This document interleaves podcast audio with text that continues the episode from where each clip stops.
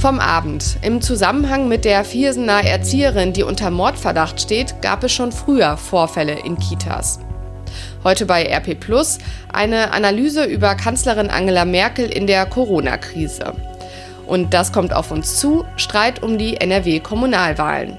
Heute ist Freitag, der 29. Mai 2020. Der Rheinische Post Aufwacher.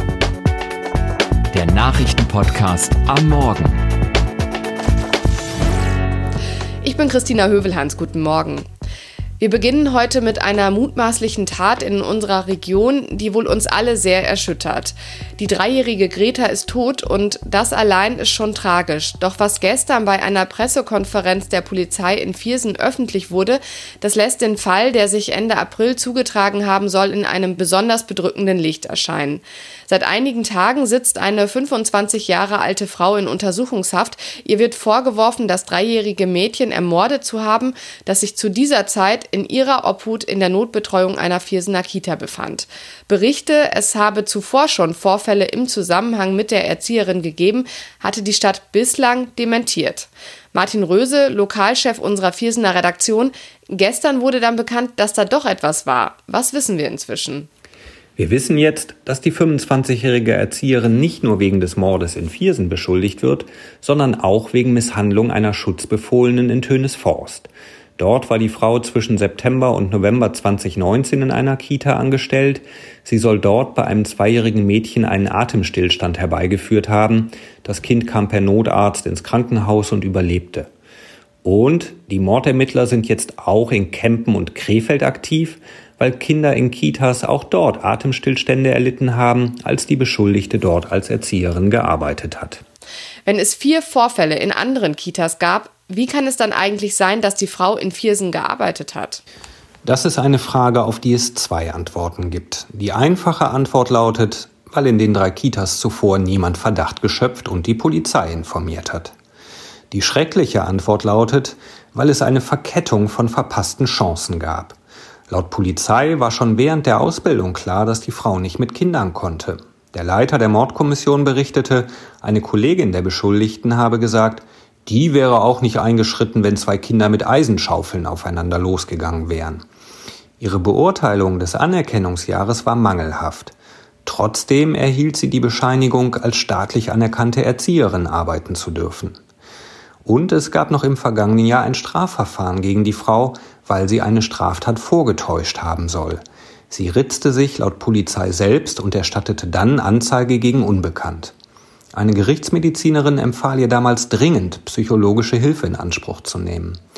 Das Verfahren wurde aber eingestellt, entsprechend gab es keinen Eintrag im erweiterten Führungszeugnis. Als die Stadt Viersen sie einstellte, hatte sie die Bescheinigung über die Ausbildung vorliegen und ein lupenreines erweitertes Führungszeugnis. Und da die Frau nahezu nahtlos aus Tönesforst nach Viersen wechselte, wunderte es auch niemanden, dass das Arbeitszeugnis noch nicht vorlag. Das ist wohl regelmäßig so, erklärte ein Stadtsprecher. Was wissen wir bislang über den möglichen Tathergang? An dem Tattag, dem 21. April, es war ein Montag, waren nur vier Kinder in der Kita. Wegen der Corona-Pandemie war dort nur Notbetreuung möglich. Greta nahm erstmals daran teil. Vorher hatte ihre Patentante sie betreut. Greta hat am Morgen drinnen und draußen gespielt. Um 13 Uhr gab es dann Mittagessen. Danach sollte sie Mittagsschlaf halten. Die anderen Eltern hatten zu dem Zeitpunkt ihre Kinder abgeholt. Greta war allein im Schlafraum mit der Erzieherin. Die Erzieherin gab bei der Zeugenvernehmung gegenüber der Polizei an, dass Greta gegen 14 Uhr eingeschlafen sei. Im Viertelstundenrhythmus habe sie die Atmung kontrolliert, indem sie eine Hand auf den Brustkorb legte. Um 14.45 Uhr habe sie keine Atmung mehr feststellen können. Sie habe die Jalousien geöffnet, eine andere Erzieherin alarmiert und gemeinsam hätten sie unter Anleitung der Feuerwehr Viersen versucht, das Kind mit Mund-zu-Mund-Beatmung wiederzubeleben. Mit dem Notarzt kam Greta ins Krankenhaus. Dort erlangte sie zu keinem Zeitpunkt mehr das Bewusstsein. Als Beschuldigte schweigt die Erzieherin zum Tathergang. In der Tönes Forster Kita vertraute das zweijährige Mädchen seinem Vater an, dass ihm jemand fester auf den Brustkorb gedrückt habe. So dürfte sich das nach Vermutung der Ermittler auch in der Viersener Kita zugetragen haben. Entscheidend für die Mordkommission, Zum Tatzeitpunkt war die 25-Jährige mit Greta allein. Herzlichen Dank, Martin Röse. Zum Fall Greta lest ihr natürlich auch in der Rheinischen Post und bei RP Wir müssen heute früh unbedingt auch in die USA schauen. Präsident Donald Trump hat dort eine Verfügung unterzeichnet, mit der er soziale Netzwerke stärker reglementieren will. Was war passiert? Trump hatte sich mit Twitter gestritten, denn der Dienst hatte erstmals einen Tweet des Präsidenten einem Faktencheck unterzogen. Trump hatte in dem Tweet behauptet, Briefwahl führe zu Wahlbetrug. Twitter hatte das in seinem Faktencheck als irreführend bezeichnet. Und daraufhin warf Trump Twitter vor, sich in die US-Präsidentenwahl im November einzumischen. Der Faktencheck sei, Zitat, politischer Aktivismus. Wie geht es jetzt nach der Verfügung des US-Präsidenten weiter? Trumps Justizminister William Barr soll ein konkretes Gesetz ausarbeiten. Dabei soll es vor allem um die Regel gehen, die sozialen Netzwerken erlaubt, gegen bestimmte Nutzer und Inhalte vorzugehen. Trump wirft den Online-Plattformen Zensur und Voreingenommenheit vor. Er will Twitter aber weiter nutzen, denn die Presse in den USA sei auch nicht fair. Kritik am US-Präsidenten kam von der Vorsitzenden des US-Repräsentantenhauses. Die Demokratin Nancy Pelosi warf Trump vor, seine Verfügung sei eine, Zitat, verzweifelte Ablenkung von dessen Versäumnissen in der Corona-Krise.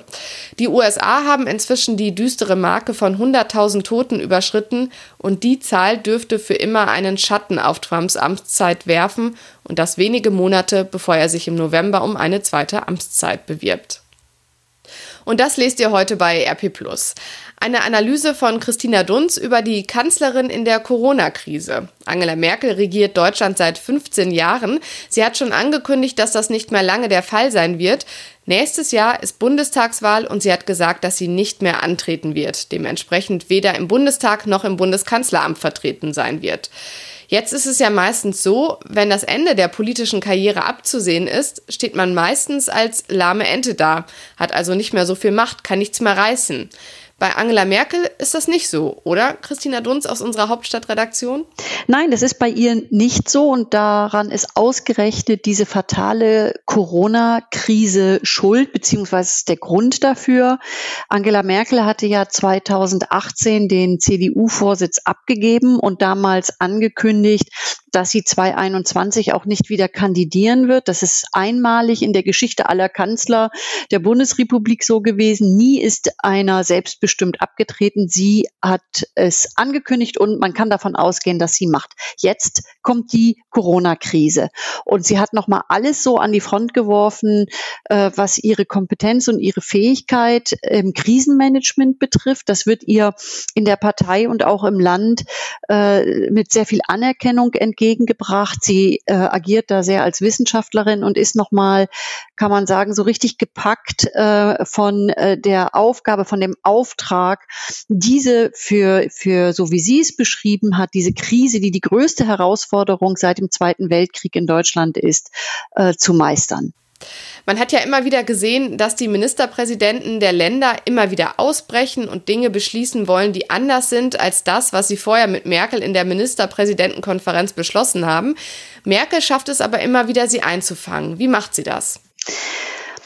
Also sie lässt einerseits eine lange Leine, das muss sie auch. Wir legen in einem föderalen Staat. Die Ministerpräsidenten haben selbstverständlich Eigenverantwortung und gerade was so eine Virusinfektion betrifft, ist es auch sinnvoll zu sagen, wenn in Heinsberg oder in Leer eine, ein Infektionsgeschehen sich dramatisch erhöht oder eben sprunghaft wieder ansteigt, dass dann punktuell darauf eingegangen wird und nicht das ganze Land wieder lahmgelegt wird. Und andererseits, und darauf hat äh, Frau Merkel jetzt wieder sehr stark gepocht in einer Pressekonferenz am Mittwoch. Es muss einen Schutzrahmen geben. Es muss eine Linie geben, an die sich alle halten. Da hat ähm, die Kanzlerin den Abstand genannt, 1,5 Meter zueinander und hat also gemahnt, dass das unbedingt weiter eingehalten wird, weil eben diese Pandemie nicht überstanden ist. Das Virus ist noch da und deswegen muss man sich jetzt noch mehr vorsehen als am Anfang. Denn am Anfang hatten wir den sogenannten Shutdown. Jetzt öffnen wir wieder alles. Umso vorsichtiger müssen wir sein. Und dieser Rahmen, der gilt bundesweit. Da hat sie sich am Dienstag mit ihrem Kanzleramtschef Helge Braun auch äh, im, zusammen in, in der Beratung mit den Staatskanzleichef der Länder auch durchgesetzt. Der wird weiter bestehen.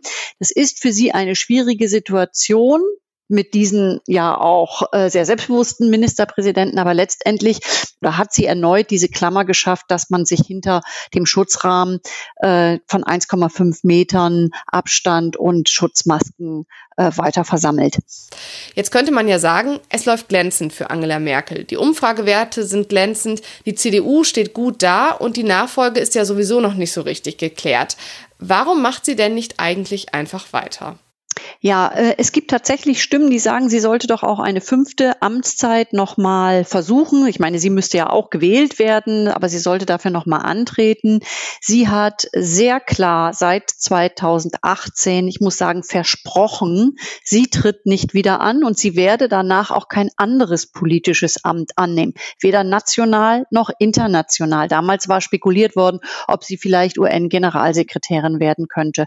Und ich muss sagen, äh, würde sie von diesem, von dieser Ankündigung, von diesem Versprechen abweichen, wäre das für mich persönlich insofern eine Enttäuschung, weil sie mit diesem angekündigten Abgang ganz viel ermöglicht hat. Sie hat äh, die Nachfolgedebatte äh, aufbrechen lassen. Es ist ganz wichtig, dass sich die Leute klar werden, wer folgt ihr nach. Sie hat ein unwürdiges Gezerre, um, äh, dass man sie rausdrängt aus dem Amt oder dass sie vielleicht abgewählt wird, äh, vermieden. Und äh, ich äh, hatte es vorhin einmal angesprochen, es ist ein einmaliger Weg bisher. Alle anderen Kanzler, ihre Vorgänger sind entweder gestürzt worden oder abgewählt worden oder zurückgetreten. Sie wäre die erste, die es selbstbestimmt in der Hand behält. Äh, und wenn sie davon abweichen würde, dann würde ich sagen, da hätte ich dann mehr von ihr erwartet. Es wäre dann schon eine Enttäuschung. Herzlichen Dank, Christina Dunz. Gerne. Heute außerdem für euch im Angebot 15 Antworten zu Corona-Lockerungen in NRW. Die Landesregierung lockert vor Pfingsten weitere Vorschriften. Im Artikel Darf ich an Pfingsten in meinem Garten eine Party feiern? haben Martin Kessler und unsere Redaktion die wichtigsten Fragen und Antworten zusammengetragen zu den Regeln, die ab morgen gelten zum Beispiel zum Kontaktverbot. Künftig dürfen sich im Freien nämlich maximal zehn Personen treffen, und zwar aus unterschiedlichen Haushalten.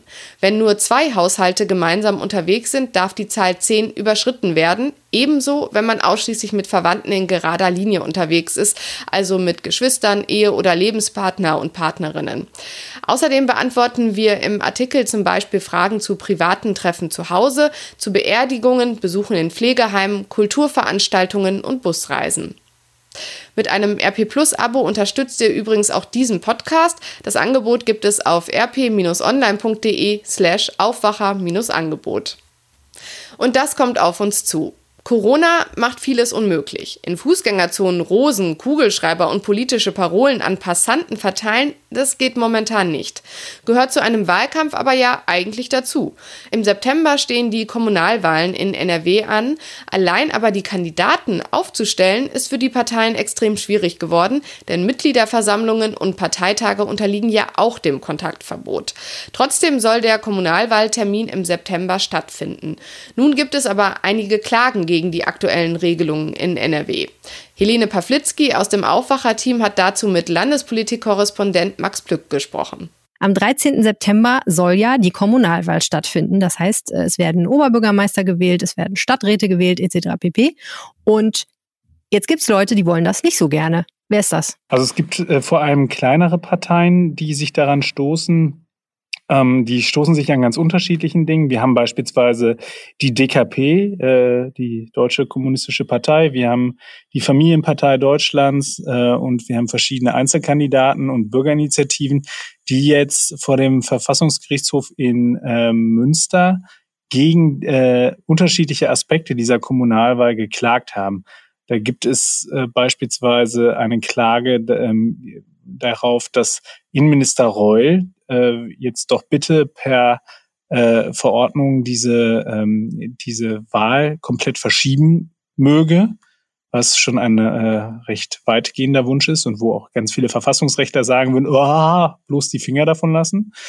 Aber es geht auch um, um äh, gewisse Teilaspekte, die dann zwar auf den ersten Blick sehr technisch sind, die man aber relativ schnell und einfach erklären kann. Es geht um ähm, die Frage, wie viele Unterstützerunterschriften brauche ich denn, damit ich überhaupt erst antreten kann?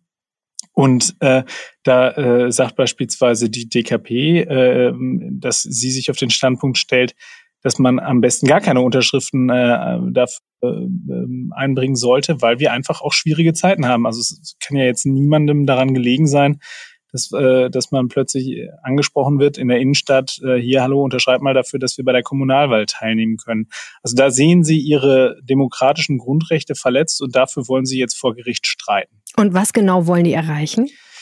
Tja, die, was wollen die erreichen? Die wollen erreichen, dass ähm, ein Teil des Wahlgesetzes nicht zur Anwendung kommt, dass ähm, also sie am Ende ähm, ganz ohne Unterschrift, unter, ohne Unterstützerunterschrift antreten können und so in die Stadträte äh, einziehen können oder sich äh, um das Amt des Bürgermeisters, Oberbürgermeisters oder Landrats bewerben können. Das Ganze findet vor dem Hintergrund statt, dass die Parteien ähm, also die Parteien, die jetzt im Landtag sitzen, gerade dabei sind, ähm, äh, ein, ein entsprechendes Wahlrecht für diese Kommunalwahl 2020 auf den Weg zu bringen, die ähm, die Corona-Pandemie berücksichtigt. Also es wird ein, ein befristetes Gesetz sein, das ähm, am äh, Freitagabend ähm, äh, dann den Landtag im Eilverfahren passieren soll und mit dem schon Erleichterungen vorgesehen sind. Da gibt es verschiedene Dinge. Da geht es beispielsweise darum, dass die äh, Fristen, um, um äh, Kandidaten aufzustellen, verlängert werden. Also elf Tage mehr Zeit, um eine Wahlveranstaltung äh, auf die Beine zu stellen, um die Kandidaten zu küren etc. Und ähm, es geht aber auch darum, dass man weniger Unterschriften einbringen muss. Die Rede ist davon, dass man nur noch 60 Prozent äh, dessen ähm, einreichen muss, was bislang nötig war. Mehr zu diesem Thema hört ihr in unserem Politik-Podcast Ländersache, überall da, wo es Podcasts gibt. Wie und was die Deutschen essen, das verrät Bundeslandwirtschaftsministerin Julia Klöckner heute Vormittag. Dann stellt sie den Ernährungsreport vor. Für den jährlich erscheinenden Bericht werden 1000 Verbraucherinnen und Verbraucher befragt. Klöckner hat schon im Vorfeld verraten, dass die regionale Landwirtschaft gerade in der Corona-Krise wieder mehr geschätzt werde. Bei den Jugendlichen und jungen Erwachsenen misst fast die Hälfte der Befragten der Landwirtschaft eine höhere Bedeutung zu als vor der Krise. Wochenende heißt inzwischen ja auch wieder Fußball-Bundesliga. Hat man sich ja auch fast schon dran gewöhnt an die Geisterspiele. Zum Auftakt des 29. Spieltages spielt Bayer Leverkusen heute Abend beim SC Freiburg. Fortuna Düsseldorf spielt morgen Abend gegen die Bayern in München. Und Borussia Mönchengladbach ist am Sonntag dran. Union Berlin ist dann nachmittags zu Besuch. Und natürlich hat auch er hier heute wieder etwas zu erzählen. Nachricht von Tobi. Hey, ihr Lieben. Die Barbie an sich ist ja etwas unrealistisch. Angefangen bei ihren Maßen, endend bei ihren Maßen und überhaupt. Aber man wird ja noch träumen dürfen. Die Künstlerin Tonja Ruiz hat das getan und herausgekommen sind dabei zum Beispiel die Stay Home Kirby Barbie mit Jogginghose, Whiskyflaschen und Tellerglas, die Neues Hobby Barbie mit Gitarre, Puzzle und Strickutensilien, Brotback Barbie, Kinderbespaß Barbie wie spät ist es eigentlich, Barbie? Welcher Tag ist heute eigentlich, Barbie? Videokonferenz Ken in Schlips und Boxershorts und mein persönliches Highlight, das Doppelset Streit um Haushaltstätigkeiten mit Barbie und Ken. Und das ist dann schon wieder so realistisch, das muss ich erstmal verarbeiten.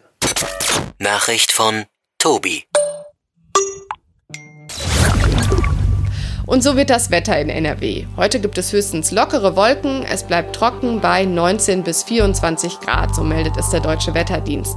Morgen gibt es lockere Quellwolken bei ähnlichen Temperaturen und am Sonntag nehmen die Wolken im Tagesverlauf zu bei 22 bis 24 Grad, im Bergland etwas kühler. Das war der Rheinische Postaufwacher vom 29. Mai 2020 mit Christina Hövelhans. Frohe Pfingsten und ein schönes langes Wochenende wünsche ich. Mehr bei uns im Netz www.rp-online.de